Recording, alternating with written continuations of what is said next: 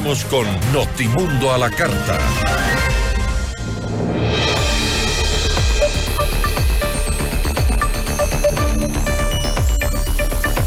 El presidente Daniel Novoa envió a la Asamblea Nacional un nuevo proyecto de ley económico urgente para enfrentar el conflicto armado interno. Este propone el incremento del IVA del 12 al 15%. ¿Con esta medida se desincentiva el consumo o se dinamiza la economía? La entrevista a la carta, en diálogo directo con los protagonistas de los hechos. Nos acompaña a esta hora Freddy Ceballos, él es analista tributario y económico. ¿Cómo está? Muy buenas tardes. Bien, Gisela, muchas gracias. Entiendo que el proyecto de carácter económico urgente, denominado Ley Orgánica para enfrentar el conflicto armado interno, la crisis social y económica, ingresó a la Asamblea Nacional la noche de este jueves 11 de enero. Este nuevo proyecto de ley económica urgente tiene cuatro artículos, dos disposiciones generales y una disposición reformatoria. La disposición reformatoria única propone el aumento de la tarifa del impuesto al valor agregado, que actualmente es del 12%. El incremento de la tarifa no se plantea como una medida temporal. Eh, yo le pregunto, ¿la única medida real propuesta en este proyecto es el aumento del IVA o hay más? De acuerdo al proyecto de ley que envió el presidente en la madrugada del día de hoy, si la única medida reformatoria a la ley de régimen tributario es de eso, subir del 12% al 15%. Y si podemos revisar cuál es el antecedente para realizar este cambio en el impuesto a valor agregado, es sustancialmente poder cubrir esta guerra interna que estamos viviendo. Hace referencia también a este déficit presupuestario que está incluido, pero considerando cuál es el momento que está viviendo actualmente el país está orientado hacia ese, hacia cubrir esa guerra interna y todo lo que es armamento, equipamiento. No está muy detallado, lastimosamente, eh, Gisela, en qué va a ser utilizado este dinero. Le escuchaba hace un momento la presidenta de la Cámara y me pareció algo tan reflexivo y tan sesudo el hecho de que el gobierno nacional pueda decirnos a los ecuatorianos cuál es el propósito puntual de este impuesto, inclusive para mañana poder revisar que efectivamente el sacrificio fiscal que una vez más estamos haciendo los ecuatorianos y que en su mayor parte entendería que estamos de acuerdo, a dónde va a ir, cuáles van a ser los resultados en el corto, en el mediano y en el largo Total transparencia. Debería ser, porque esa es la obligación tanto de un mandatario que requiere este apoyo temporal como el nuestro, inclusive para ajustarnos un poco más o mucho más de lo que ya estamos.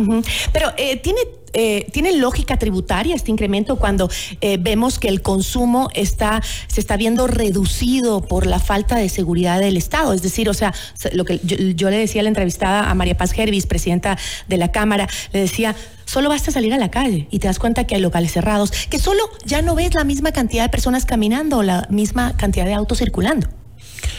Gisela, eh, le puedo comentar respecto a lo que ya pasó en un determinado momento hace dos gobiernos, considerando la catástrofe natural que existió cuando hubo el incremento del impuesto de valor agregado. Sí, la, reacción, acción-reacción que existe el momento del incremento del IVA, más allá de que podamos seguir diciendo, que de paso es cierto, que el impuesto de valor agregado en el Ecuador es de los más bajos de la región, sí, el gobierno seguramente debió haber medido también que va a haber una contracción de consumo, entonces no podríamos esperar esos 1.305 que son tan puntuales y tan exactos que saque el 1.306. Sí, bueno, 5 algo, es bueno, que hay 1.306. 1.306 millones de recaudación. Yo me pongo a reflexionar sin tener una calculadora aquí. Eso sería siempre y cuando el consumo ya bajo que estamos experimentando actualmente en todo el mercado económico se mantenga. Y por otra parte, no van a ser 1.306 o 1.305, porque esta ley conceptualmente y de acuerdo a lo que dice la ley debería entrar en vigencia desde el mes de marzo. Vamos a ver qué pasa. De acuerdo con lo que dice usted. Vamos a ver afuera qué pasa en la calle. Vamos a ver si usted y yo y todo el pueblo ecuatoriano en realidad puede salir y va a consumir en proporciones similares o mayores. Además que eso no logra cubrir la brecha fiscal, porque la brecha es de 6 mil millones, entiendo. Entonces tampoco es que logre cubrir. Eh, ¿Existen otras medidas que podrían, eh, por ejemplo, cubrir ese mismo monto o más? Gisela, eh, eh, yo tengo aquí un, análisis muy, muy general de, de, este déficit, que en realidad son 5 mil millones y para llegar a los 6 mil, que debería incrementar, que el Ecuador va a dejar de recibir cerca de 800 millones referentes a la no producción del cuarto bloque del Yasuní. 800, más, más, más del ITT, más 500 millones que significa desmontar toda esta estructura, más menos mal contado son 6.300 millones de déficit. La amnistía tributaria, que también la planteó en la ley anterior, probablemente llegaría a recaudar 900 millones, lo cual desde el punto de vista nuevamente matemático, lo dudo, porque esos 900 millones habrá que saber si todos esos contribuyentes aún están con vida tributaria para acercarse y pagar.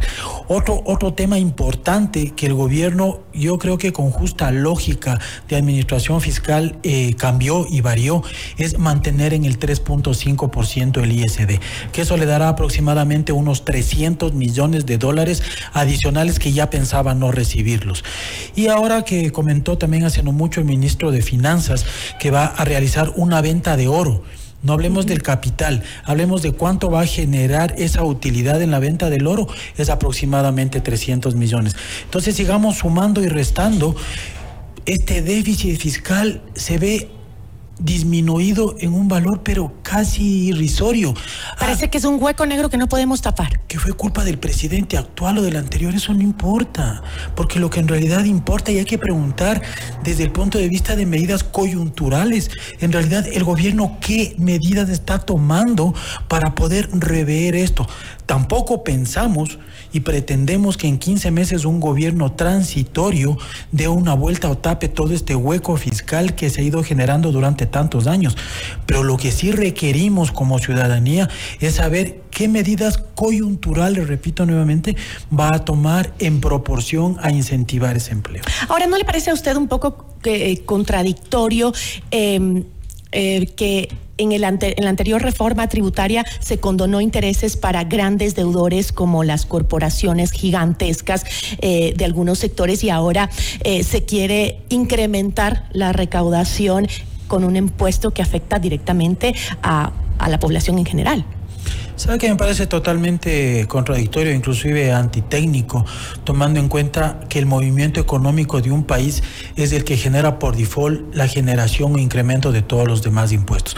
Por ejemplo, entre más movimiento existe en la economía, va a haber conceptualmente más utilidad y por ende va a haber mayor impuesto a la renta. Hablando de impuestos directos, hablemos también que cuando existe una reactivación económica de un país, lo que existe y a lo que, a lo que tiende la empresa privada es de incrementar puestos de trabajo.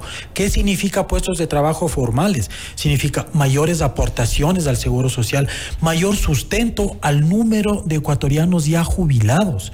Entonces, yo no sé si eso entre usted y yo, que no somos ni aspiramos a ser mandatarios de la República, se nos hace en algo mínimamente requerido para poder reactivar una economía que se encuentra con un déficit tan grande. O es que me preguntaría yo que a lo mejor un presidente en un periodo de transitorio tan corto está tomando decisiones más políticas en perspectiva de la siguiente etapa gubernamental o está tomando realmente... ¿Le parece políticas? Porque siempre se ha dicho que subir el IVA es lo peor, es un harakiri que te estás haciendo para eh, políticamente. Ahora, Gisela, pero ahora yo diría de alguna forma obligado por las circunstancias de esta guerra interna. Usted comentaba hace un momento lo de este canal de televisión. Claro, es una medida que se debe tomar, pero inmediatamente, ¿sabe por qué? Porque se metieron a su casa. Vamos a ir, eh, le voy a interrumpir porque justamente estamos enlazados con TC Televisión, en donde está el presidente de la República y el secretario de Comunicación solidarizándose con eh, los funcionarios de TC Televisión Guayaquil. Vamos a enlazarnos con la señal en este momento para escuchar las palabras. Habla Roberto Isurieta, secretario de Comunicación. difícil el país lo vivió pensando en los familiares, sus hijos, sus padres y esa era la primera preocupación. Asimismo, vimos, estábamos al tanto de una operación heroica, profesional, de parte de la policía, que acompañando ese riesgo de la vida, entraron en una operación que, que no tenemos otra expresión que agradecimiento.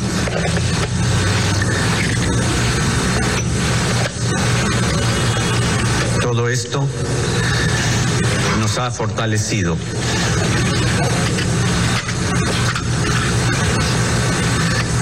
Nos ha fortalecido como nación. Nos ha fortalecido en una causa, en una causa nacional, la representamos en este momento en el gobierno en nombre del pueblo ecuatoriano y que se ha expresado también a niveles políticos. Y como muy pocas veces en la historia, todas las fuerzas políticas en la Asamblea, los tres poderes del Estado, se unieron ante esta causa, inspirada en esta lucha necesaria, en la cual estamos convencidos que estamos pidiendo al pueblo ecuatoriano, a la Asamblea y a las Cortes todos los instrumentos que necesitamos para defender y salvaguardar la vida de los ecuatorianos. Este es un cambio profundo que lo han hecho los ecuatorianos y que todas y todos ustedes que sufrieron en este día, como han sufrido tantos durante tantos años,